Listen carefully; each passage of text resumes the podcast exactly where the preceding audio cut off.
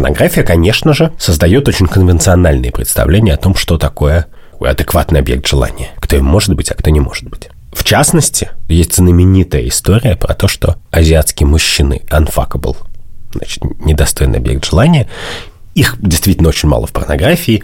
Приложение... Подожди, там есть раздел Asian. А там женщины. А.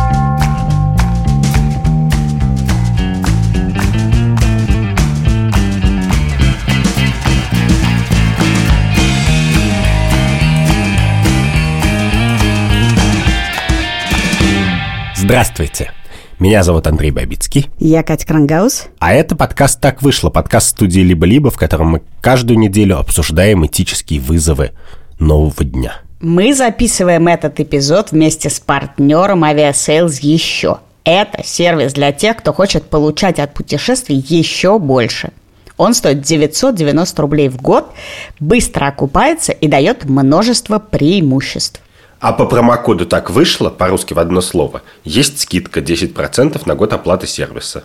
При подключении Aviasales еще вы сможете накапливать кэшбэк в рублях. Например, вам вернут до 10% от стоимости жилья на Booking.com или 5%, если бронировать машину или туры. Или 15%, если вы покупаете страховку. А еще кэшбэк не сгорает, и его в любой момент можно вывести на карту.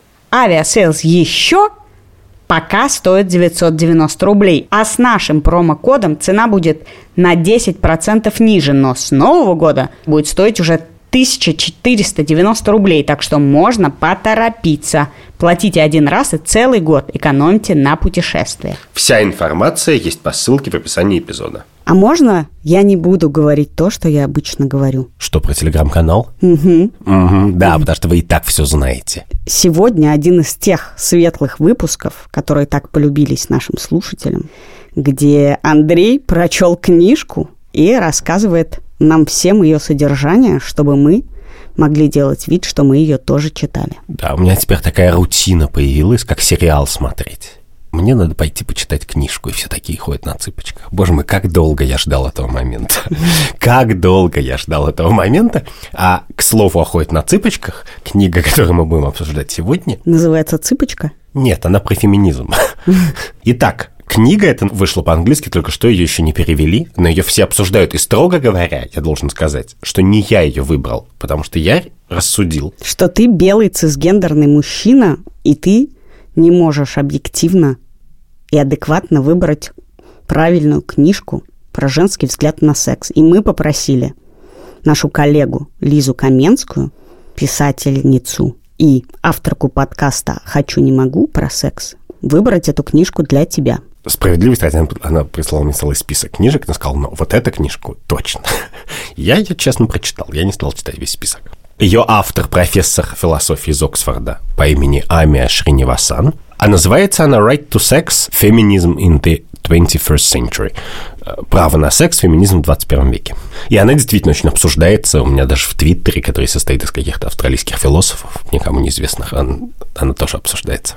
И это книжка, которую, конечно же, должен прочитать каждый. Потому что, во-первых, все интуитивно понимают, что вопросы феминизма и секса очень связаны между собой. А во-вторых, вопросы секса непрерывно попадают в нашу повестку, в частности, в повестку нашего подкаста, происходят непрерывные какие-то скандалы, обсуждения cancel culture и обвинения, оправдания. И, и в нашем мире очень много сейчас споров на эту тему. Ты знаешь, как автор подкаста «История русского секса», я знаю теперь, что секс связан не только с феминизмом, а вообще со всем. Ты знаешь, как говорил Кевин Спейси, которого мы, может, сегодня еще обсудим, У-у-у. в сериале «Карточный домик», все на свете о сексе, кроме секса. Секс о власти. Теперь приступим все-таки к книжке, которая должна опровергать эту мысль. Нет, наоборот. С этой мыслью Амия Шринивасан согласна. Потому что она говорит, и это с этого начинает буквально книжку, что секс это, конечно, политическое явление, и поэтому он открыт для социальной критики, левой критики, критической теории. Секс можно обсуждать и нужно обсуждать не только в смысле взаимоотношений двух людей, а в смысле структурных систем, классовых противоречий, я не знаю, марксизма в целом. И как ты знаешь, я очень далек от марксизма, но поскольку я сейчас пересказываю не свою книжку, а ее книжку, то мы будем держать это в голове. Книжка – это набор эссе, она не очень длинная, там 200 страниц, и еще комментаторский аппарат на, я не знаю, на 100 еще. И она состоит из нескольких эссе на самые важные темы, обсуждаемые современного дня. Изнасилование и культуру согласия и достаточности согласия, во-первых. Во-вторых, порнографию. В-третьих, эссе, которое дало название книжки и которое посвящено праву на секс. И вопрос, собственно, могут ли спать профессора со студентами. И чем эта книжка замечательна, что делает ее для меня очень ценной, что она, в общем, находится в истории идей и очень много рассказывает про историю того, как феминистки и разные ветви феминисток, и разные авторы и авторки. Тогда еще не было слова «авторка». Относились к одним и тем же вопросам. И феминизм, как все, наверное, подозревают, это довольно древняя идея. И, грубо говоря, можно выделить три волны феминизма. В смысле, это не я делаю, а сами феминистки часто делают, многие из них. Первая волна – это, собственно, суфражистки начала 20 века и 19 века, которые просто хотели, чтобы хотя бы в законе мужчины и женщины были равны, чтобы у женщин было право голоса, чтобы у них было право там, управлять собственным бизнесом и так далее. В некотором смысле они победили, потому что всеобщее избирательное право везде появилось. Но в этот момент стало понятно, что, строго говоря, на этом работа феминисток не заканчивается. Потому что если просто написать в законе, что все равны, это оно само по себе так не происходит. И феминистки второй волны гораздо больше стали думать уже об автономии женского тела и праве распоряжаться своим телом, о праве на аборты, о праве на любое сексуальное поведение, закрепощенное или скрепощенное. Это где и когда происходило? Ну, это началось после войны, и, наверное, это началось примерно с книжки Симоны Бувуар «Второй пол», но э, сам термин «вторая волна феминизма» появился в 1968 году, и вот эта волна протестов, которая дошла до 68 года, это была вторая волна феминизма, для которой было принципиально важно право женщины распоряжаться своим телом, ну, в первую очередь это. И понимание, что, в принципе, сексистские практики, они не кодифицированы на самом деле. И, я не знаю, то, что жена должна сидеть дома и стирать, а муж должен ходить на работу – то, что описано, я не знаю, в сериале Mad Men, это негатифицированная практика, но это, тем не менее, так, и с этим надо бороться. И третья волна феминизма, которая появилась уже в 90-е, оформилась, она уже была в полном смысле, ну, во-первых, марксистской, она уже оперировала, значит, марксистскими идеями полностью – про структурное насилие, про классовую природу этой борьбы, про культурное доминирование. Это довольно давно было понятно, что, конечно, очень многие сексистские практики, они вшиты в культуру, и ты должен бороться с тем, как это происходит в культуре. И, в частности, даже люди, которые страдают от этих практик, они все равно их поддерживают. Но третья волна уже была в полной мере как бы современной, опознаваемой, потому что один из важнейших текстов, с которого началась была книжка Джудит Батлер про проблему гендера и сложную связь между полом и гендером, и из этого выросла вся идея, что, строго говоря, феминизм не должен заниматься только правами женщин, то есть женщины в представлении феминисток прошлого, ну, то есть, условно говоря, белые домохозяйки из пригорода. Это совсем не самая страдающая часть людей на Земле, хотя, может быть, и несправедливо обижена тоже. И надо защищать гораздо шире, понимать, как устроены системы подавления личности и механизмы сексизма, что они неравномерно действуют на разных людей. Я сейчас приведу примеры, но это сложное слово, которое надо выучить, если вы хотите читать армию Шреневасан. Интерсекциональность очень важное слово, которое стоит в том, что существует много подавляемых меньшинств, ну, как меньшинством, в смысле, что они подавляемые, потому что женщины, строго говоря, не являются меньшинством. И есть люди, которые подавляемы по разным показателям. Цвета кожи, пола. И важно для этой теории, что, во-первых, ты понимаешь, что группы разные, и что нет такого понятия, как женщина. А есть как бы очень сложный какой-то набор идентичности. Точно так же, как нет понятия мужчин. Ну, то есть, что молодую женщину и пожилую женщину притесняют по разным показателям. Да, да, да, да, да. И они по-разному сложно сочетаются между собой. Но есть и простые примеры. Вот просто первая же глава ее книги, которая посвящена изнасилованию и тому, что можно считать изнасилованием и как бороться с культурой изнасилования. Первая же эта глава обсуждает, например, вопрос, надо ли верить жертве, Ну, и, как мы знаем, на эту тему есть спор который примерно выглядит так, что с одной стороны у нас есть стандарты доказательств судебные, когда, не мож... когда два человека что-то говорят. He says, she says. Да, мы не можем принять никакого решения, нам нужны свидетели, какие-то косвенные свидетельства и так далее. С другой стороны, большая часть наших взаимодействий, они не судебные, но это там, они на рабочем месте где-то и так далее. И в этих обстоятельствах очень часто предполагается, что надо верить жертве, потому что, с одной стороны, скорее всего, жертва находится в подчиненном состоянии, сложнее выйти и говорить, ее как бы ее слова дороже стоят, или его слова. И она приводит простой пример, что в начале 20 века э, в Америке линчевали, как ты знаешь, много афроамериканцев. Очень часто их линчевали, потому что их обвиняли в изнасиловании. Белые женщины. И тогда, очевидно, все верили жертве. Ну, то есть иногда даже это была не жертва, а просто какой-то еще джентльмен с тросточкой, который мимо шел. И Женя Васан резонно замечает, что один и тот же принцип «верь жертве» вне зависимости от того, принимаешь ты его или нет, он совершенно по-разному работает в ситуациях, в которых власть по-разному распределена. Ну, поскольку она, конечно же, марксист. То есть верь жертве, когда жертва в меньшинстве и в подчиняемом положении и не верь жертве, если она в позиции Ну, конечно, власти. да, это и есть в целом марксистская позиция. Защищай того, кто находится в подчиненном, и обращай внимание на динамику власти в любой ситуации. Как на самом деле устроена динамика власти. Вот на, марксисты на это всегда очень внимательно смотрят. Что для меня интересно и важно, что идея интерсекциональности, которая выглядит немножко, особенно для наблюдателей, которые не находятся в феминистском дискурсе и не читают феминистских текстов. Ну, как какой-то просто совсем уже до мелочей докопались, значит, а, левые наши друзья. На самом деле, эта идея очень мощная. Она говорит о том, что все разные. Чуваки, вы все разные. И в современном мире, в 21 году 21 века, это невозможно не замечать просто потому, что миллион споров уже... Что нет большинства? Дело не в том, что нет большинства или есть, а дело в том, что ты же знаешь, например, про там большой скандал по поводу нормативных феминисток и трансгендеров, как они спорят между собой. Я знаю, что нельзя говорить трансгендера, а трансгендерные люди. Трансгендерные люди.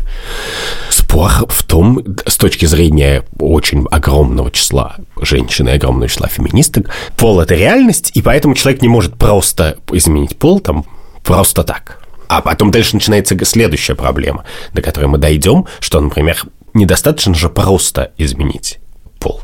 А нужно, чтобы люди вокруг как бы это признали, чтобы тебя пустили там в соответствующий туалет, чтобы тебя свайпнули на соответствующем сайте знакомств и так далее.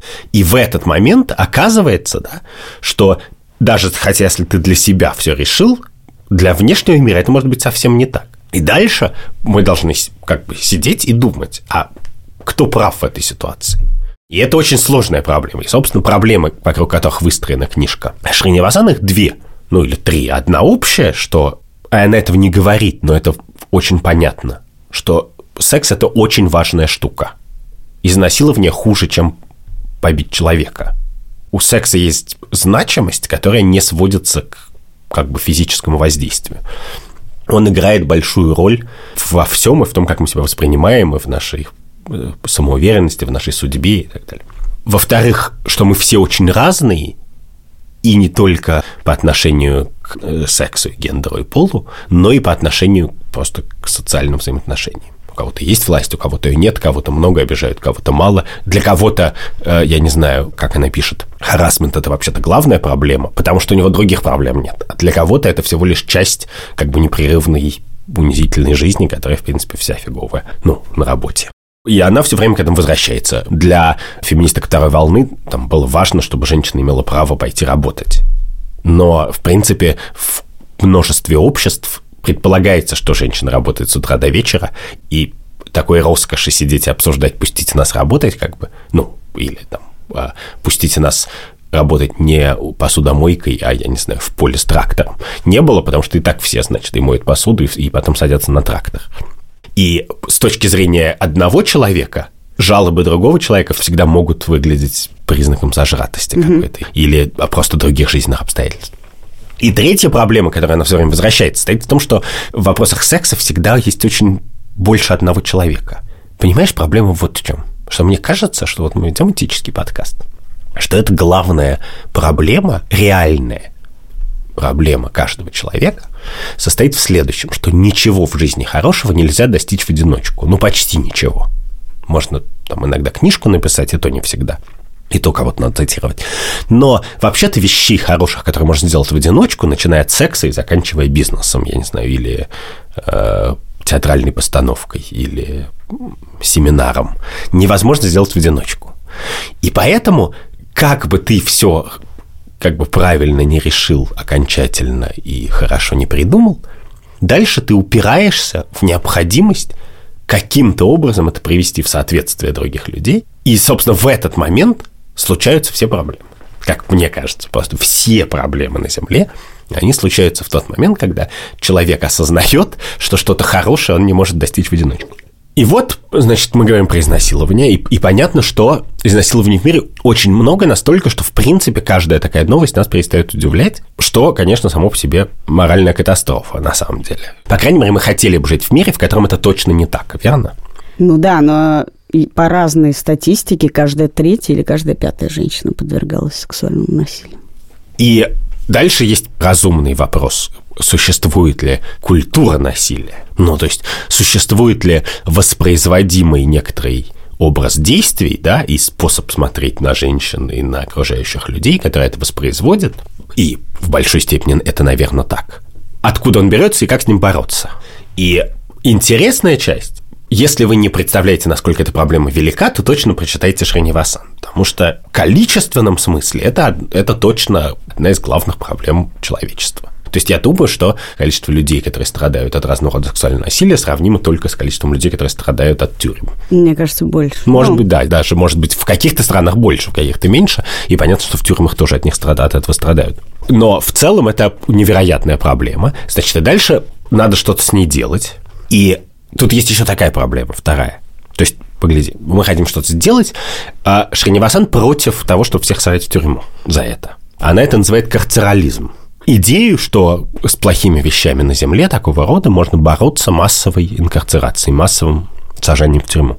Потому что, во-первых, мы знаем, что массовая инкарцерация очень несправедлива. У нее есть много примеров на этот счет, но если в каком-нибудь городе Миннеаполис вводит какой-то закон, что людей начинают сажать, например, за насилие в отношении женщин, даже не сексуально любое, то дальше очень быстро оказывается, что сажают только черных за это. И в данном случае она резонно задается вопросом, являемся ли мы соавторами этого неравенства. И можем ли мы пытаться защищать права одной группы, зная, что мы непропорционально гнобим другую группу.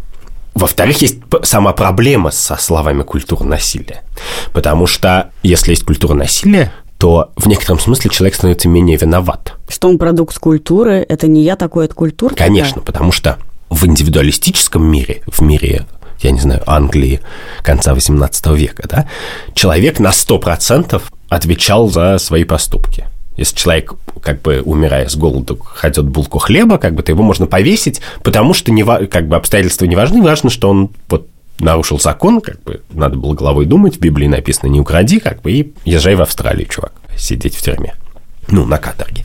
А в современном мире это вообще-то не так в современном мире мы понимаем, ну, как нет, не мы понимаем, я готов с этим спорить довольно долго, но, простите, на это обращают внимание наши слушатели, но я очень внимательный, конформный читатель книг. Когда я читаю книжки, это я немножечко начинаю их очень быстро интериоризировать. И в целом, при том, что я согласен со многим, что говорит Женя Васан, я, в принципе, своим марксизмом радикальным не очень согласен. Я не марксист. Но если осознанно поставить себя в эту оптику. Тут надо сделать дисклеймер, что мы с тобой сейчас не спорим про феминизм, а ты рассказываешь про книжку, которую ты прочел. Да, да, да, да. То ты не можешь побороться с культурой чего-нибудь, как бы сажая людей, как будто они делают совершенно индивидуальные преступления. Ну, на самом деле это так. Но у нее есть пример гораздо более странный про некоторую историю того, что называется Title IX. Ты знаешь, что такое Title? Нет. Title IX – это раздел какой-то статьи американской сложной юридической системы, который позволил в, как, когда-то в 70-е годы впервые запрещать харасмент Не потому, что харасмент плохо сам по себе, а потому, что это сексизм. И вот офис, который занимается э, претензиями про харасмент в американском университете, он называется Title Diet обычно просто. Если не формально, то, значит, вокруг всеми. Вот она рассказывает про такой Title 9. Title 9 буквально значит пункт 9. Разбирательство, как некоторая девушка, значит, с мальчиком сидят вечером где-то, пьют и курят траву, например. И потом он ее спрашивает, может, типа сексу. А она говорит, да нет, не очень хочется. А потом она еще сидит, это она все рассказывает, девушка, и она это описывает так, что, ну, как бы, я же не девушка, я не могу вот так завести чувака и бросить. И поэтому она, как бы, по собственной воле, не по его понуждению, садится на землю и делает ему минет. Он никак ее ни к чему не принуждает. И уходит потом. Но они как-то уже прощаются, расходятся. А потом она пишет на него жалобу, а девушка, она как бы активист, она типа занимается тем, что обучает своих студентов борьбе с харасментом. И пишет она жалобу, хотя он ее не, не заставил ничего делать. Потому что он говорит, что поскольку я, с одной стороны, от меня ожидалось, I was expected, ожидалось, что я не брошу как бы человека с эрекцией просто так. А с другой стороны, когда мы расстались, то я почувствовала себя... Принужденный? Да, я почувствовала, что то, что было, это было отчасти не по моей воле, и в глубине души я знаю, что это неправильно. И она написала на него жалобу. И, и поскольку эта жалоба вот так и звучала, она очень честно ее написала. И то чуваку не, его не выгнали, а просто сказали, ну вот к ней не подходи, к этой девушке и так далее. А он потом ее зафрендил в Фейсбуке, и его выгнали из университета, он судился и так далее. И, конечно же, а потом оказывается, что мальчик черный, а девушка белая. И мальчик сын каких-то мигрантов из Ганы, которые приехали несколько лет назад, а девушка ну, местная, вполне укорененная, успешная отчасти девушка. И, соответственно, как бы динамика власти не очевидна у них. И, по крайней мере, динамика обстоятельств, которые к ним относятся. И вот Шанивазан обсуждает, что, с одной стороны, в общем, понятно, что изнасилования не было, хотя, говорит она, в каких-то штатах его могли бы, наверное, посадить за это. А Почему? Это очень сложно. Ну, тут я ей верю да, слово, но в некоторых штатах есть а, как бы закон, в котором говорится, что никакое сексуальное действие не может быть совершено не прежде чем ты получил а, эксплицитное, ясное и выраженное согласие на него. Но мне интересно в этом случае другое. Да, что говорит Шханивасан? Она говорит, это очевидно, что как бы мальчик ни в чем не виноват, в, ни в каком юридическом смысле и так далее. Но, в принципе, мы можем сделать шаг назад и сказать, а вообще хорошо ли это, что девушка, я не знаю, там, 18-20 лет, считает, что она обязана в какой-то социальной ситуации сделать человека минет. Просто потому, что как бы таковы социальные ожидания. И заканчивает на этом абзац. А мы, я в этот момент думаю, окей, а что происходит с социальными ожиданиями мальчика? Ну, конечно, есть ситуации, в которых от мальчика ожидается, что он будет проявлять сексуальную инициативу. Да, но удивительным образом, вот для меня это как бы подвешенный вопрос. При том, что Шанивасан очень невоинствующий человек.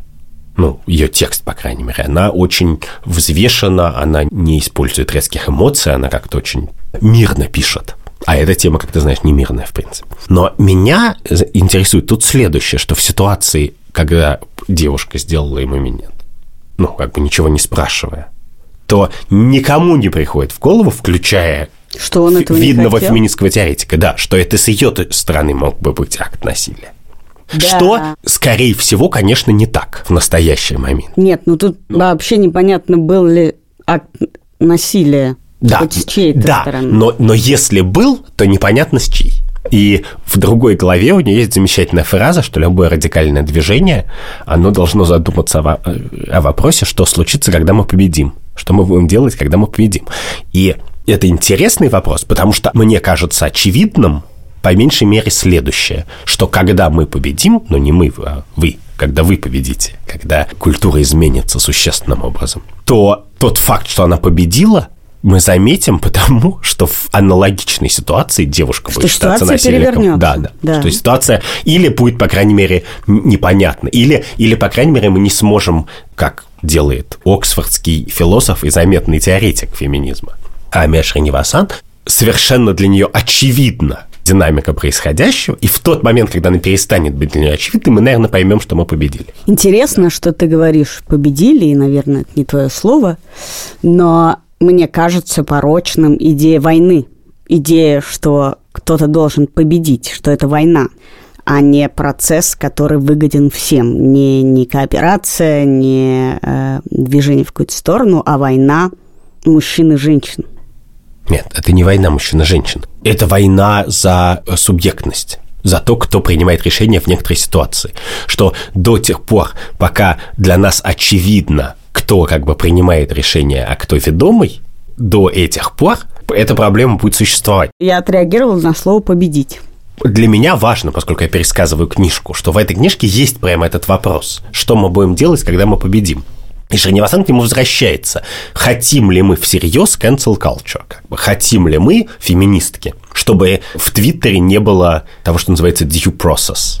Представлений о доказательных стандартах, mm-hmm. там, и чтобы мы просто использовали Твиттер как хотим. Хотим ли мы, чтобы людей массово сажали в тюрьму вот за это, это и это? Хотим ли мы это, зная, что людей будет неравномерно сажать и так далее? Это миллион вопросов, которые она задает. Очевидно, что если она их задает, то ее ответ не всегда хотим. Потому что обычно люди, которые всегда хотят, не задаются этими вопросами. Партнер этого эпизода – социальный проект Яндекса «Помощь рядом». Если вы пользуетесь сервисами Яндекс.Го, Маркет, Еда или Лавка, а вы обязательно чем-нибудь из этого пользуетесь, то вы можете округлять стоимость своих заказов в большую сторону на небольшие суммы, и эти деньги пойдут на благотворительность. Например, если вы заказали продуктов в лавке на 1510 рублей и включили округление до 50, то за заказ вы заплатите 1550 а 40 пойдут на благотворительность. Сам Яндекс каждый месяц добавляет в копилку проекта 9 миллионов рублей. Округление можно включить и выключить в любой момент в меню приложений. Просто найдите в меню пункт помощи рядом и нажмите «Хочу помогать». Семь фондов получат возможность закупать необходимые товары и продукты, а почти 60 фондов подключены к программе с бесплатным такси для своих подопечных, благодаря которой несколько тысяч человек с ограниченными возможностями ежемесячно могут ездить на лечение, реабилитацию, важные для них занятия. Это очень просто, проще, чем сделать заказ в любом из приложений Яндекса. Достаточно нажать одну кнопку. Подробности по ссылке в описании этого эпизода. Что важно, что ее изложение в целом говорит, что, конечно, слово «консент», то есть все, что по согласию, правильно. Опять же, для нее, конечно, не для меня. Что слово «согласие» недостаточно для того, чтобы решить все проблемы э, сексуальных отношений, сексуальных контактов. Но, с другой стороны, способы, которые у нас есть на замену согласия, они, очевидно, не работают как бы достаточно хорошо пока что. И пока эта культура существует, ну, культура как бы пренебрежительной, с одной стороны, отношения к женскому телу, а с другой стороны, культура угождения мужчине, партнеру и так далее, которая, в общем, часть одной культуры. И эта проблема никуда не денется. И тут я плавно перейду ко второй главе ее про порнографию. Собственно, откуда эта культура берется. Потому что знаешь ли ты, что феминизм есть адский спор про порнографию. Конечно. Который начался в 70-е. В 70-е как бы громко феминистки выступили против порнографии. Есть знаменитые э, феминистские лозунги, что порнография – это теория изнасилования и практика. И было довольно много феминисток, которые, конечно же, считали, что порнография это нормально, потому что если мы хотим дать женщине автономию, право распоряжаться собой, своей сексуальностью, своей работой и чем угодно, то в частности туда входит и право на съемки в порнографии.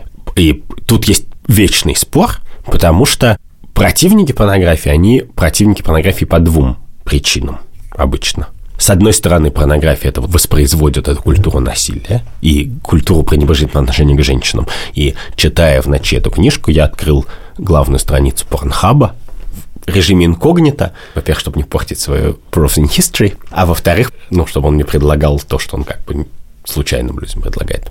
И, конечно, это адский сексизм. Есть такой Николай Чумаков, он ведет телеграм-канал «Чувак с порнозависимостью», и он делает YouTube-шоу, меня позвал, и мы с ним спорили. Он говорил, что порнография – это искусство, и вообще надо относиться к этому к искусству, значит, и детабуировать его.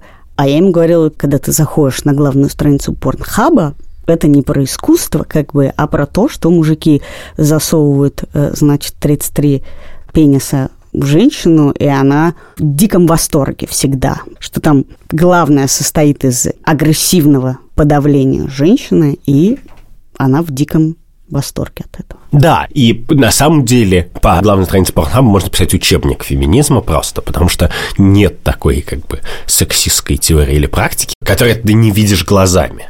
Что ты еще видишь глазами, и на это Шриневасан обращает внимание, что порнография, конечно, создает еще образ того, что является fuckable, как бы того... Людей. Того, что тебя заводит, и того, что есть классный секс. Да, и ее взгляд на порнографию такой, поскольку она профессор в университете, и у нее есть там семинар про порнографию со студентами, что она говорит, чуваки, ваши споры про порнографию в некотором смысле устарели, потому что порнография – это и есть, в общем, сексуальное образование населения. Говорит, когда феминистка Андрея Дворкин там в конце 80-х, 90-х воевала с порнографией, то ее оппоненты говорили, что порнография не может иметь такого разрушительного культурного эффекта, потому что она мало распространена. Ну, действительно, есть огромное количество стран, где просто она запрещена во всем смысле. Но сейчас, говорит э, Шахневасан, 100% студентов, которые у меня есть, они как бы смотрели порнографию. Многие прямо прямым языком говорят, что там они учились представлением о том, что такое правильный или неправильный секс. Там сложно научиться тому, что такое неправильный секс. Как известно, все, что ты можешь себе представить, там есть. А об этом она тоже пишет. Это называется правило 34. Это знаешь, что это называется правило 34? Тайтл 9, правило 34. Это называется Rule 34 в интернете, да. Что если что-нибудь существует, про него есть порнография. Но она говорит, что и это очень понятная штука, что, с одной стороны, порнография, она, во-первых, бесплатна, во-вторых, она есть в бесконечном количестве и доступна всем, в-третьих, говорит она, мои студенты никогда в жизни, когда я обсуждаю с ними ее, ну, в смысле, даже студенты-феминистки, не предлагают решить ее проблему путем запрета, потому что они, в принципе, не верят, что в интернете работают запреты. Ну, в смысле, они просто уже умеют их обходить и не верят в это. И что важно при этом, что порнография же является не просто учебником секс-образования для подростков. Ее, конечно же, смотрят все, включая учителей. Поэтому, говорит Шриневасан, что остроумно и точно. Те учителя, которых вы захотите нанять, чтобы вести государственную практику значит, учились там полового же? просвещения, они на самом деле учатся, да, они учатся на порнхайбе, как бы, и дальше вы, когда вы пришлете свои педагогические рекомендации, то на самом деле педагогические рекомендации лягут на некоторую очень сформированное представление о том, как выглядит секс, и он может быть меня, как человека, который пользовался в жизни порнографией, я должен сказать тебе следующее, что мне жутко странно, как ты можешь всерьез воспринимать это как описание реальности. Буквально, значит, я не знаю, пришел электрик, надо его трахнуть. Если у тебя есть, я не знаю, близкая родственница, то надо ее трахнуть и так далее. Степ-систер и степ-братер? Да, это прям большие категории. Я уже не говорю, что люди думают о мормонах. Да, да, что люди думают о мормонах. Но э, в э, Шринивасан пишет, например, я не знаю, за что купил, за что продал, что поскольку есть очень популярные категории тин и милф, соответственно, подросток и мамочка, то порноактрисы с 23 по 30 лет, они, им сложнее гораздо найти работу, потому что они не попадают ни в одну из этих категорий. Но, может быть, это и так. И она приводит какие-то истории какой-то популярной порноактрисы, которая была хедлайнером жанра «Милф», то есть взрослая уже женщина, которая соблазняет каких-то юношей или соблазняемыми по имени Лизен, которая рассказывает, что к ней все время подходят на улице 15-летние какие-то чуваки говорят, хочешь трахаться, хочешь трахаться. Я, я говорит, им пытаюсь сказать, чуваки, секс так не устроен. Но для, мне это кажется очень странным, что любой на самом деле, ну, секс же правда так не устроен. И мне кажется, что часть опила, часть того, что заводит в этой порнографии, стоит в том, что в обычной жизни ты так не можешь. В обычной жизни к тебе не приходят мускулистые кабельщики, а ты, наоборот, не прыгаешь на кабельщиков. Неважно, какого ты пола там, и так далее. Ну, в обычной жизни люди не помешаны на сексе и не ждут, когда муж выйдет из комнаты, чтобы ему изменить. В обычной жизни, в принципе, много чего неправильного случается, но той реальности, которая пишет порнография, ее просто нет. Мы знаем, что ее нет. Невозможно. Ну, То есть в 15 лет ты можешь... сложно э, не начинать спорить с этим, потому что это очень сложный вопрос, когда ты так разводишь реальную жизнь и то, что тебя заводит. И это немного возвращает нас да, к тому, что есть женщина, которая жена, и это приличная женщина. А есть как бы грязные делишки, которые ты можешь делать только с другими женщинами, потому что твоей жене потом этим ртом детей целовать. Поэтому ну, это как, как раз бы тот факт, такой что знаменитый этого... патриархальный троп. Да. да, да. Поэтому тот факт, что этого не существует в реальной жизни, он ничего не меняет на самом деле в отношении феминистского движения к порнографии. Да, и Женя Васян обсуждает, с одной стороны, как эту порнографию пытаются регулировать, и в частности она приводит британский закон, в котором в 2014 году в Британии запретили некоторый список вещей снимать в порнографии, а именно я не все это сходу могу перевести, но в частности шлепание, агрессивные битье хлыстом, пенетрация при помощи любого объекта, который ассоциируется с насилием, физический или словесный абьюз, вне зависимости от того, по согласию или нет, ролевые игры у несовершеннолетних, удушение и почему-то женскую эякуляцию. И фейс-ситинг, сидение на лице. Вот, не почему-то. И она пишет, что этот список, очевидно, в нем, который составлен был – для того, чтобы как бы насилие не пропагандировать в порнографии. Он, очевидно, содержит вещи, которые не имеют никакого отношения к насилию, ну, например, женскую эякуляцию или сидение на лице. Много ли мужчин, спрашивает, она умерли от того, что у них посидели на лице но при этом не запрещает огромного количества практик, которые вполне попадают под конвенции этого закона, но которые выглядят с точки зрения любого человека как насилие. И очевидно, что любой человек, который будет регулировать порнографию, ее будет регулировать тот самый, как бы, чувак в костюме, который, во-первых, смотрит с утра до вечера, как мы понимаем прекрасно, а во-вторых, у которого есть совершенно свои представления о том, что он хочет запретить в этом мире. И это очень симпатично мне, потому что э, Шанимасан каждую секунду помнит о том, что полицейские законодатели и учителя как настоящий марксист, она в этом никогда не забывает. У них тоже есть свои классовые интересы, свои преступления, свои беды. И она раз за разом возвращается к этому странице книги. Полицейские совершают очень много сексуальных насилий, законодатели, очевидно, пишут законы, что хотят. На самом деле они то, что сделает человечество лучше. И поэтому регулирование порнографии таким образом, с ее точки зрения, мало возможно. Но она еще обсуждает очень интересный вопрос, ну, потому что как вопрос регулирования порнографии, мне кажется, не очень интересно. А интересный вопрос, и тут, тут надо перейти к главной э, ее главе, которая называется Right to Sex, состоит в том, что является объектом желания. Потому что порнография, конечно же, обычная мейнстримная порнография, порнохаб, создает очень конвенциональные представления о том, что такое адекватный объект желания, кто им может быть, а кто не может быть. В частности, я этого не знал, но прочитал у нее – что есть знаменитая история про то, что азиатские мужчины по колониальным, значит, патриархальным европейским канонам как бы unfuckable, значит, недостойный объект желания.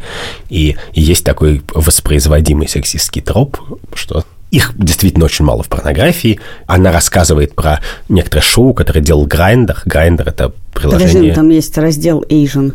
А там женщины. А. Ты явно не кликала.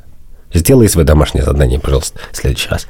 И она рассказывает, что был такой шоу, которое сделал Grindr. Grindr – это приложение для... Tinder для геев. Tinder для геев, да. В котором люди менялись профилями. Профилями. Mm. И в первой серии там белый гей меняется с азиатским геем профилями, и после этого как бы у него сразу падает его значит, количество ответов и респонсов там, в несколько раз. Вот. А у азиата растет в несколько раз, и он очень довольный, они потом это обсуждают, обсуждают, а этот очень недовольный, но потом говорит, ну, чувак, все наладится, все наладится. Но на самом деле, тогда, конечно, в смысле, может наладиться, а может не наладиться, но э, в целом существует не только в как бы нашем гетеронормативном мире, но и в любом другом мире существует представление о том, кто такой, кто может быть достойный объект желания, а кто не может быть. И эти культурные представления, очевидно, влияют на как бы реальный секс в реальном мире каким-то образом. Потому что начала написать этот текст и эту, эту главу, а потом книгу после того, как некоторый человек, инцел, по фамилии Роджерс, Эллиот Роджерс, инцел – это культура людей, мужчин молодых, которые считают, что у них есть право на секс буквально.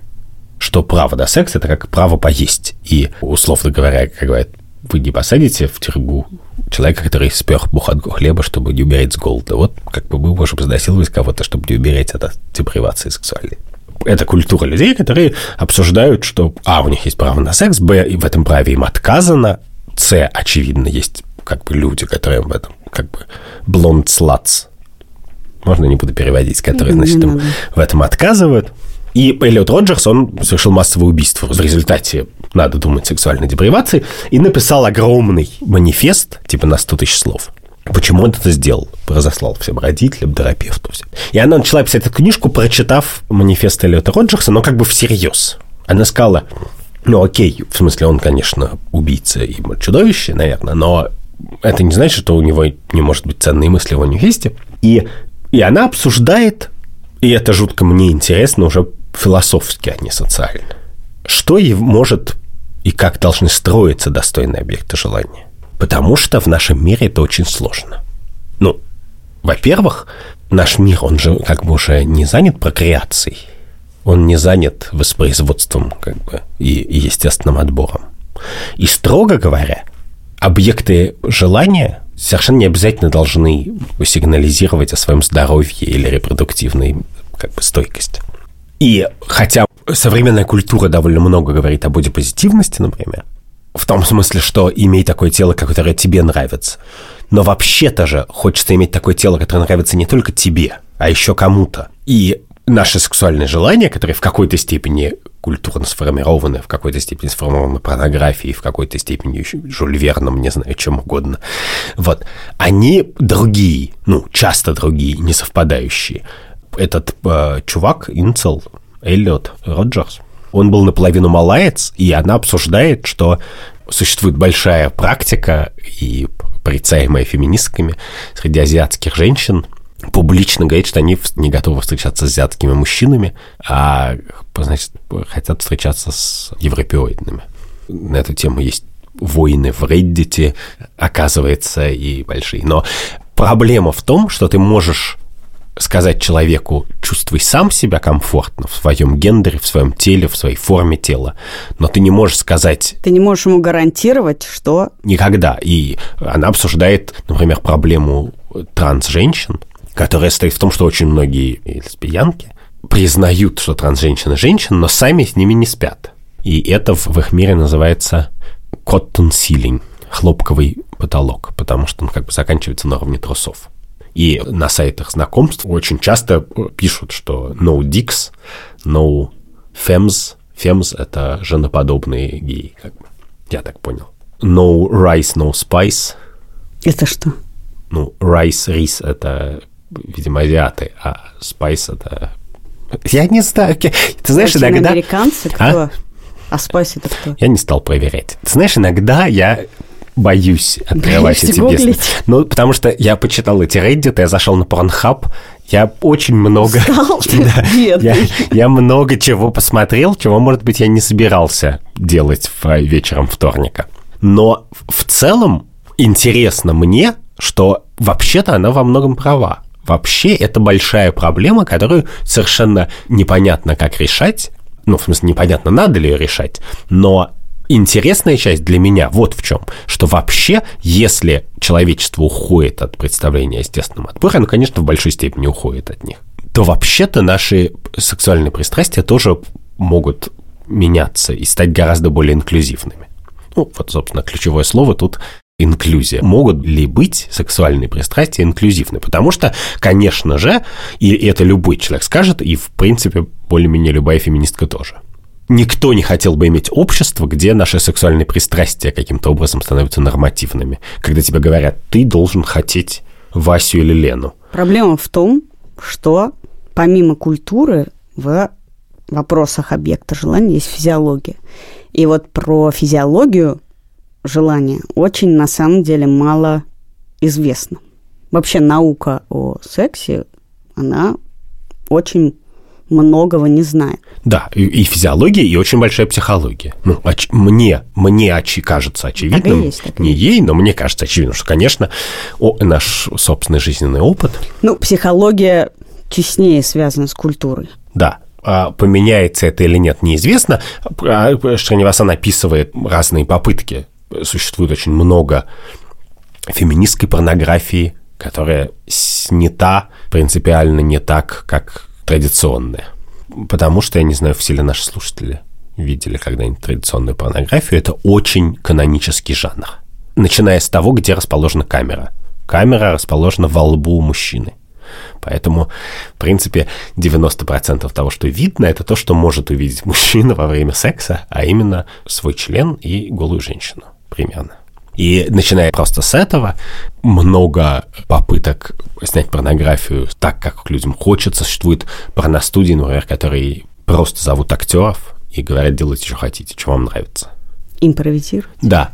И главное, у- убирают гонорарную лестницу. Ну, потому что, в принципе, в традиционной порнографии существуют ценники за разные сексуальные де- акты, и они предсказуемым образом довольно меняются. Ну, в смысле, вдвоем или вчетвером, вагинальные или анальные, от этого зависит оплата. Существуют студии, которые от этого отказываются, говорят, просто делайте, что хотите, хотите просто целоваться, целуйтесь, хотите просто сидеть сидите, хотите делать что-то еще, делайте. Мы расширим представление о том, что такое секс. Но дальше остается подвешенный вопрос, насколько для зрителя это действенно и важно. А еще вы должны знать, что в студии «Либо-либо» выходит выдающийся подкаст «Время и деньги». Это подкаст о роли бизнеса в истории России. Подкаст состоит из историй про то, как бизнес развивался и какую роль он играл в истории России. И там есть фантастические истории, которые вам точно захочется узнать и пересказывать потом своим друзьям про маленькую бурятскую деревеньку, точнее бурятский поселок, который был некоторое время центром мировой торговли, про работорговлю. Все любят говорить, что Россия – тысячелетнее рабство, но нет. Помимо рабства... Россия была дико продвинута в смысле бизнеса, и об этом подкаст «Время и деньги», а послушать его можно только на Яндекс Музыке, так что не ищите его нигде, кроме как по ссылке в описании. Применительно к праву на секс есть, конечно, еще огромная дискуссия про проституцию, которая тоже у феминисток очень активна и жива. Я даже не представлял, насколько, пока я не прочитал эту книгу. То есть я подозревал, что этот спор должен быть, потому что это вечный спор. Если ты более-менее либерал, то ты считаешь, что у человека есть право распоряжаться своим телом и таким образом тоже. Если ты... Проблема в- второй, вторая сторона говорит о том, что проблема в том, что этот выбор часто женщина делает не по своей воле, а по обстоятельствам жизни, в которой она находится, и в этой точке это не свободное желание распоряжаться своим телом, а единственное... э, Безвыходность, да. Да. И, и, и да, и мы не должны допускать того, чтобы люди оказывались в такой ситуации, в принципе. Но что я узнал из книжки Шринивасан, что э, существуют феминистки, которые считают, что проститутки, они как бы предатели. Потому что мы боремся за право на тело, а вы его неправильно используете. Во Франции после войны француженок, которые спали с немцами, их обревали на лысо и всячески подвергали всяким издевательствам. Как бы на, на основании, это там большая травматическая неприятная история. И э, есть феминистки, которые буквально как бы хотят это сделать с секс-работницами после победы, значит, добра и разума. Они говорят, вот когда добро и разум победит, то То мы совершим зло. этих женщин, которые как бы спали с врагами, которые были предателями пятой колонны, мы Ну, это и есть мы совершим.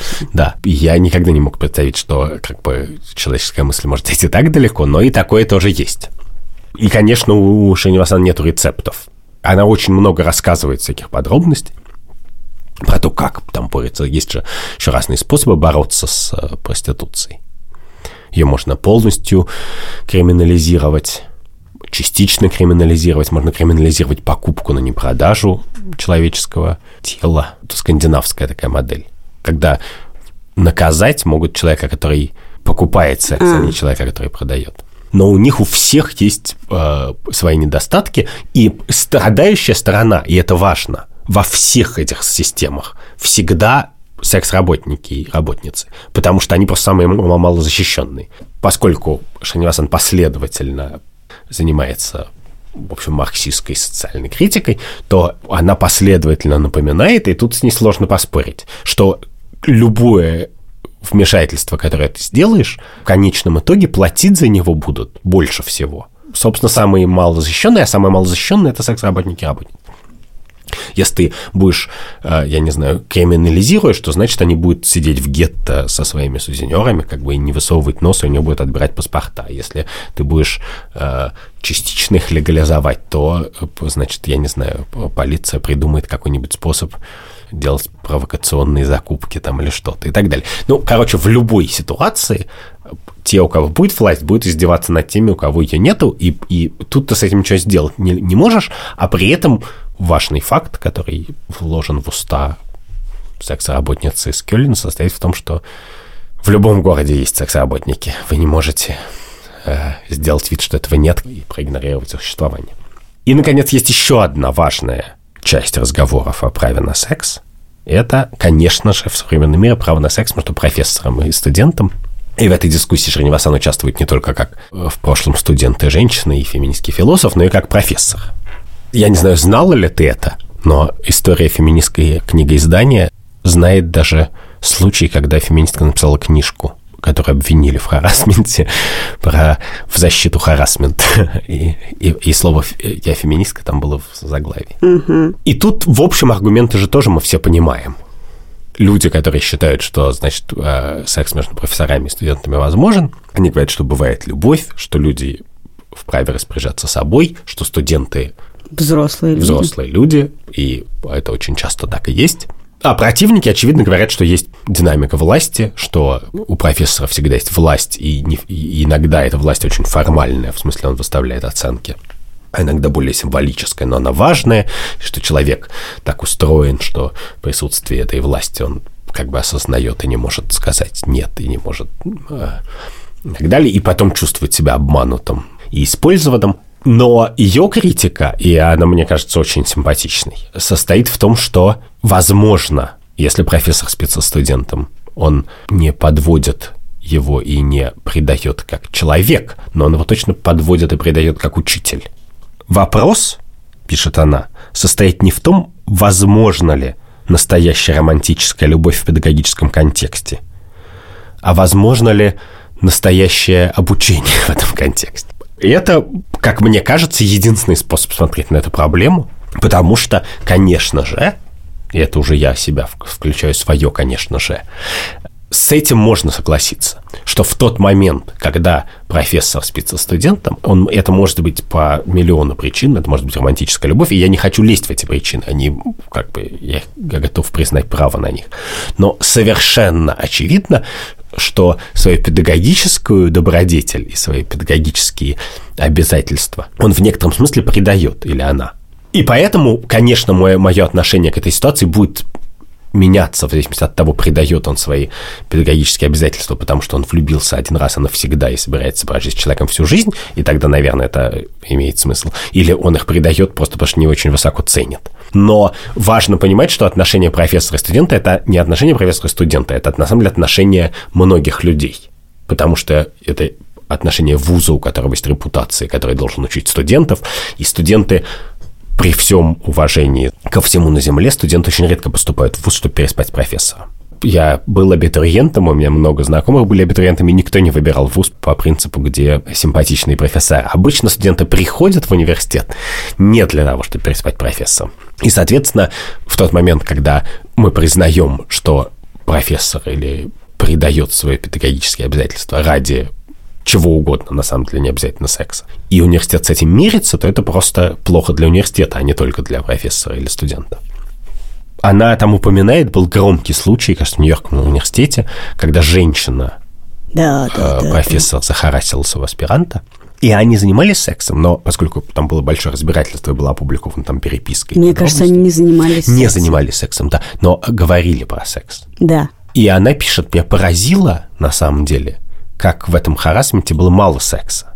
Что это было не про секс, а просто про контроль. Просто, то есть, эта женщина Она предала свои как бы профессорские обязательства не потому, что ей хотелось секса, а ей хотелось чего-то еще другого. Но, в общем, какая разница, чего ей хотелось? В принципе, профессор точно так же не может, я не знаю, э, заставить студента вместо лекции там гонять себе, покупать лапшу в закусочной. Это точно такой же предатель. Он просто не должен этого делать. В смысле, мы рассматриваем этого человека как плохого профессора и преподавателя. Как плохого преподавателя, да. Мы его увольняем как плохого преподавателя, а не как харасер. Да, и мне кажется, что это гораздо более правильный способ смотреть на вещи, потому что на этих двух стульях очень сложно сидеть. Очень сложно говорить, что каждый человек вправе распоряжаться собой, и при этом придумывать миллион ситуаций, в которых человек не в, не в состоянии распоряжаться собой.